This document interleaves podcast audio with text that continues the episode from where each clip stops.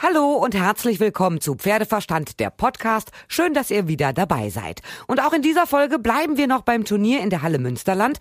Dieses Mal geht es um Dorothee Schneider. Seit Jahren eine feste Größe im weltweiten Dressursport und in der Halle Münsterland hat sie ordentlich abgeliefert. Mit Fürst Magic gewann sie eine Ein-Sterne S-Dressur, dazu auch die Inter 1. Sister Act OLD vom Rosenkarree wurde zweimal Zweite in Ein-Sterne-S-Dressuren, den St. Georg Spezialprüfungen für sieben- bis neunjährige Pferde. Die gelbe Schleife gab es auch für Mr. C in einer Drei-Sterne-S-Dressur. Fohlenhofs Rock'n'Rose wurde Zweite im Kurz Grand Prix auf Drei-Sterne-Niveau und siegte schlussendlich in der Grand Prix Kür. Und mit Faustus gewann Dorothee Schneider im Vier-Sterne-S Grand Prix und auch im Spezial macht an dem Wochenende insgesamt zusammen sechs Siege und dreimal Zweite. Vor allem mit dem zwölfjährigen Wallach Faustus hat sie einen perfekten Start in das Olympiajahr hingelegt. In London gewann sie schon Team Silber, in Rio 2016 Team Gold. Das soll es in diesem Jahr auch wieder werden und dafür hat Dorothee Schneider gleich mehrere Eisen im Feuer. Darüber auch, wie ihre Saisonplanung für dieses Jahr aussieht, wie sie ihre Pferde zum Saisonhöhepunkt top fit haben will und über noch viel mehr habe ich mit ihr gesprochen. Los geht's! Dorothee Schneider, der K&K Cup in der Halle Münsterland ist die erste Formüberprüfung im gerade angefangenen Jahr. Wie ist denn Ihre Form?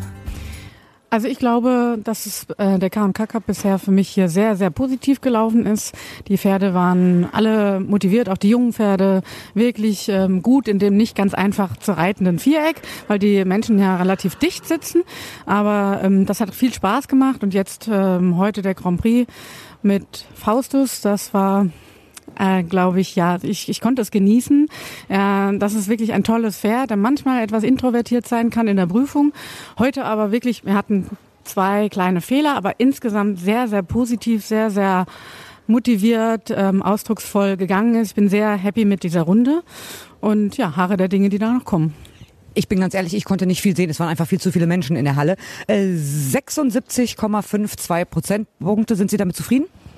Absolut, weil ich ja auch weiß, dass ich zwei Fehler hatte, die teuer sind, nämlich in der Einleitung von den Einerwechseln, die letztendlich auch nochmal zwei genommen werden in der Wertung. Da hatte ich einen kleinen Rumpler im Hinterbein und ähm, aus einer Piaffe ist er mir angaloppiert statt an Passage. Also das sind schon zwei teurere Fehler. Und wenn man damit, dann, das sagt einem ja dieses Ergebnis, dass der Rest wirklich gut war und qualitätvoll war, sodass ich jetzt ähm, an diesen Dingen arbeite und natürlich mit den Prozenten sehr, sehr zufrieden bin. Faustus ist zwölf Jahre alt. Was sind die Stärken und was sind seine Schwächen? Grundsätzlich ist äh, seine einzige Schwäche eigentlich, dass er im Viereck ähm, oftmals ein bisschen zu introvertiert ist, nicht immer alles das zeigt, was er kann, sondern sich manchmal etwas hinter mir verstecken möchte. Ansonsten hat er keine Schwäche. Er äh, piaffiert gut, er passagiert gut, er springt, macht gute Seitengänge, er ähm, springt gute Pirouetten, wenn er denn vor mir ist, also sprich, wenn er sich nicht hinter mir verstecken möchte. Und das war heute der Fall und er war toll. Und insgesamt ist das äh, ja ein Pferd, was auch im, im A-Kader ist und ähm, ich glaube, seinen Weg gehen wird. Also schon ein sehr besonderes Pferd. Auf jeden Fall. Also ich finde ein introvertiertes Pferd immer noch besser als ein extrovertiertes Pferd, was dauernd durch die Gegend hüpft. Aber wie geht man mit so einem introvertierten Pferd um, der immer zu vorsichtig ist, der, wie Sie sagen, sich bei Ihnen verstecken will? Ähm, positive Rückmeldung ist, glaube ich, hier ähm, das Wichtigste. Ähm, er muss merken, dass er das mit mir zusammen kann, dass er sich das zutraut. Dies, die Aufgabe ist ja doch sehr schwer und ähm, ja mit, mit vielen Übergängen und ähm, wenn wenn ein Pferd fühlt, dass es das vielleicht nicht schaffen kann, dann werden die halt so ein bisschen introvertiert und ähm, versuchen zu bremsen. Aber ich versuche immer in den Ecken zu loben, ich auf dem Abreiteplatz mal leichten Sitz galoppieren, mal ein bisschen Spaßprogramm machen, mal anschubsen, danach loben, äh, dass das Pferd merkt, boah, das macht eigentlich Spaß, sich zu präsentieren und das hat er heute gemacht, sich präsentiert und ich glaube, das ist der richtige Weg und äh, ja, ich bin sehr stolz auf ihn. Das Pferd, haben Sie ja gerade selber gesagt, ist im A-Kader. Die Bundestrainerin Monika Tedorescu hat zugeguckt. Reiten Sie dann anders? Weil die Saison fängt ja gerade erst an. Nein, äh, Monika Theodorescu und ich arbeiten ja schon lange zusammen und sie kennt das Pferd auch gut und ähm, wir sprechen uns da auch immer ab und sie trainiert mich vor der Prüfung und das macht riesig Spaß, weil die Rückmeldung von unten ist immer noch mal ganz, ganz wichtig. Und ähm, nein, ich glaube, ich habe versucht, konzentriert und motiviert zu reiten und ich glaube, das Pferd hat sich äh, heute dann auch gut präsentiert und Monika ist meines Erachtens auch zufrieden und ich glaube, so kann es weitergehen. Wie trainieren Sie denn jetzt im Winter? Es ist relativ mild, mal ein bisschen wärmer, mal ein bisschen frischer. Kein richtig knackig kalter Winter. Aber ja, wir sind noch am Anfang. Wir haben noch Januar. Die Saison ist wie gesagt lang. Ja, aber ähm, er, Faustus hatte letztes Jahr eine kurze Pause ähm, gesundheitlich und ist äh, jetzt eigentlich wie, erst wieder so, im, dass er auf den Turnieren, wie gesagt, so aus sich rausgeht. Er hat sich bisschen versteckt hinter mir, aber jetzt ähm, äh, ist das ja im Verlauf sehr positiv und da sucht man sich natürlich in Absprache die dementsprechend passenden Turniere. Er, ähm, bei diesem milden Wetter ist es natürlich auch eine Tagesformabhängigkeit, wenn man wenn man antrabt und fühlt, okay, heute mein Pferd ist ein bisschen müde oder ja kommt nicht so mit dem Wetter zurecht. Zu Hause im Training geht man natürlich da sehr, sehr drauf ein. Also dann macht man vielleicht an dem Tag nicht ganz so viel und ähm, verschiebt äh, das, was man üben. Also ich, ich glaube, es ist ganz, ganz wichtig, sich in das Pferd reinzuhorchen. Wie ist der Zustand? Wie ist die mentale Situation und, ähm, und die Kraftsituation? Und dann eben im täglichen Training darauf eingehen, dass man das Pferd nicht überfordert, aber trotzdem trainiert und konditioniert. Und ähm, ich glaube, dass das äh, für ihn jetzt die richtigen Turniere aussuchen. Jetzt Münster, Halle Münsterland war gut, weil das ist auch ein Viereck, was nicht so einfach ist, sagte ich ja eben schon. Die Menschen sitzen sehr nah, die introvertierten Pferde kommen gerne noch mehr zurück. Und das hat er heute nicht getan. Da bin ich super happy mit. Und da wird jetzt äh, eins, zwei, drei internationale Turniere gehen und dann Richtung deutsche Meisterschaft. Wie macht man das denn, dass man sagt, okay, zur deutschen Meisterschaft muss er spitzenmäßig in Form sein. Danach gibt's ja vielleicht noch das Ziel Tokio, dass der wirklich zur Mitte der Saison in absoluter Hochform ist und nicht davor und nicht danach. Ja, das ist natürlich die Aufgabe des Reiters, da reinzuhorchen. Wie ist die Situation? Ähm, mache ich mehr, mache ich weniger? Ähm, Lasse ich lieber mal vier Wochen, sechs Wochen kein Turnier? Oder ist mein Pferd so, dass es was sehen muss, dass es sich präsent, dass es mal raus muss, dass es sich es ist von Pferd zu Pferd verschieden. Und ich glaube, die Auf, Aufgabe des Reiters, so reinzuhorchen und so zu dosieren, dass es dann äh, für Mitte der Saison eben in einer Top-Kondition und Form ist, das Pferd und ähm, oft für die großen Aufgaben vorbereitet. Ich glaube, es ist ganz klar, dass Ihr Ziel Tokio ist. Darüber müssen wir nicht diskutieren, aber mit welchem Pferd?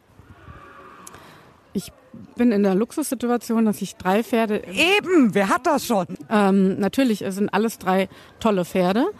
Ähm, Showtime ist jetzt äh, Europameister, Vize-Europameister geworden im äh, Silber und der ist natürlich ähm, ja offensichtlich das von den drei im Moment beste Pferd. Und ähm, ja, wir werden aber sehen. Ich meine, wir wissen alles, sind, äh, wir sind Lebewesen, wir müssen alle auf dem Punkt fit sein.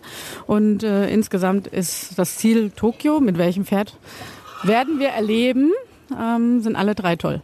Gibt es denn von Ihnen aus eine Tendenz, dass Sie sagen, okay, Tokio ist eine besondere Atmosphäre, da wird es auch sehr warm sein. Also allein die Klimaverhältnisse vor Ort sind für das eine Pferd besser als für das andere Pferd?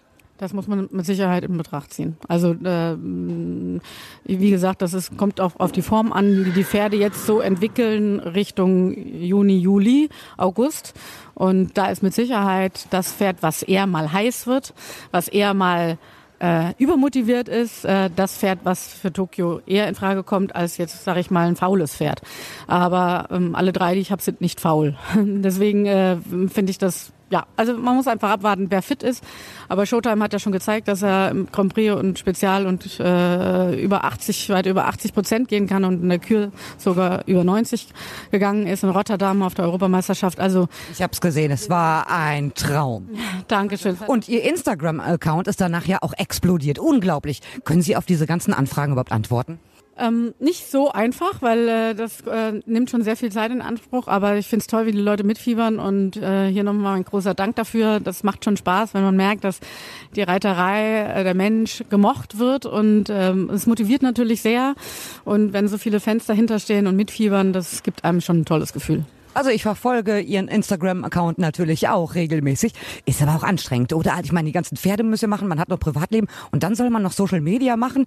Puh, kommt manchmal auch ein bisschen kurz, oder? Ja, das kommt manchmal ein bisschen kurz. Ich habe auch Hilfe, ähm, mich da so ein bisschen unterstützt, dass ich nicht jeden Tag mich da dran, sondern in Absprache wird das auch teilweise für mich gemacht, aber eben immer in Absprache mit mir, welches Foto, welches Video, ja, welcher Text. Aber ähm, ja, da habe ich Unterstützung aber ich finde es wichtig, die Leute teilhaben zu lassen, die Fans mitzunehmen, dass sie sehen, was passiert, dass sie teilhaben können an diesem tollen Sport. Und ja, ja ich bemühe mich immer aktuell zu sein. Vielen herzlichen Dank, toi toi toi. Ich glaube, wir werden im Laufe der Saison noch ein paar Mal miteinander sprechen. Sehr gerne. Und weil ich auch noch ein Eisen im Feuer habe, gibt es in den nächsten Tagen noch ein Interview vom Turnier in Münster. Christina Bröhring-Sprehe hatte ihre ersten Starts nach der Babypause. Für sie war es ein gutes Gefühl, trotzdem hat sie oft aufs Handy geguckt, ob es nicht doch Nachrichten von zu Hause gibt. Wenn der Nachwuchs nicht dabei ist, ist man halt manchmal eben doch ein bisschen unruhig. Aber das alles und noch mehr hört ihr in ein paar Tagen in der nächsten Folge von Pferdeverstand, der Podcast. Ihr könnt mir schreiben über pferdeverstand.podcastfabrik.de, über die Facebook-Seite oder über Instagram. Und ich freue mich, wenn ihr auch beim nächsten Mal dabei seid, wenn es wieder heißt Pferdeverstand, der Podcast.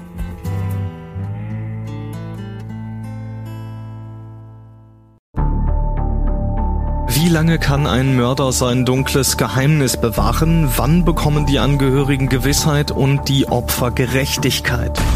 Jedes Jahr werden bei der Polizei rund 100.000 Menschen als vermisst gemeldet. Drei Prozent davon, also 3000 Menschen, bleiben länger als ein Jahr verschwunden. Einige werden nie wieder gesehen. Seit gut drei Jahren arbeitet die Polizei in NRW mit sogenannten Cold Case Units. Das sind Abteilungen, die wirklich nur damit beschäftigt sind, Mordfälle zu bearbeiten, die teilweise seit Jahrzehnten ungeklärt sind. Ich bin Mike Mattis, Radioredakteur und News Anchor und ich spreche mit Ermittlern über diese Fälle. In meinem Podcast Licht ins Dunkel, Cold Cases und ungeklärte Vermisstenfälle von hier beleuchten wir gemeinsam mit Profilern, Staatsanwälten und Mordermittlern Cold Cases und ungeklärte Vermisstenfälle aus ganz Deutschland. Immer in der Hoffnung, dass Angehörige endlich Gewissheit und die Opfer Gerechtigkeit bekommen. Licht ins Dunkel Cold Cases und ungeklärte Vermisstenfälle von hier. Eine Produktion von Mike Mattis und der Podcast Fabrik.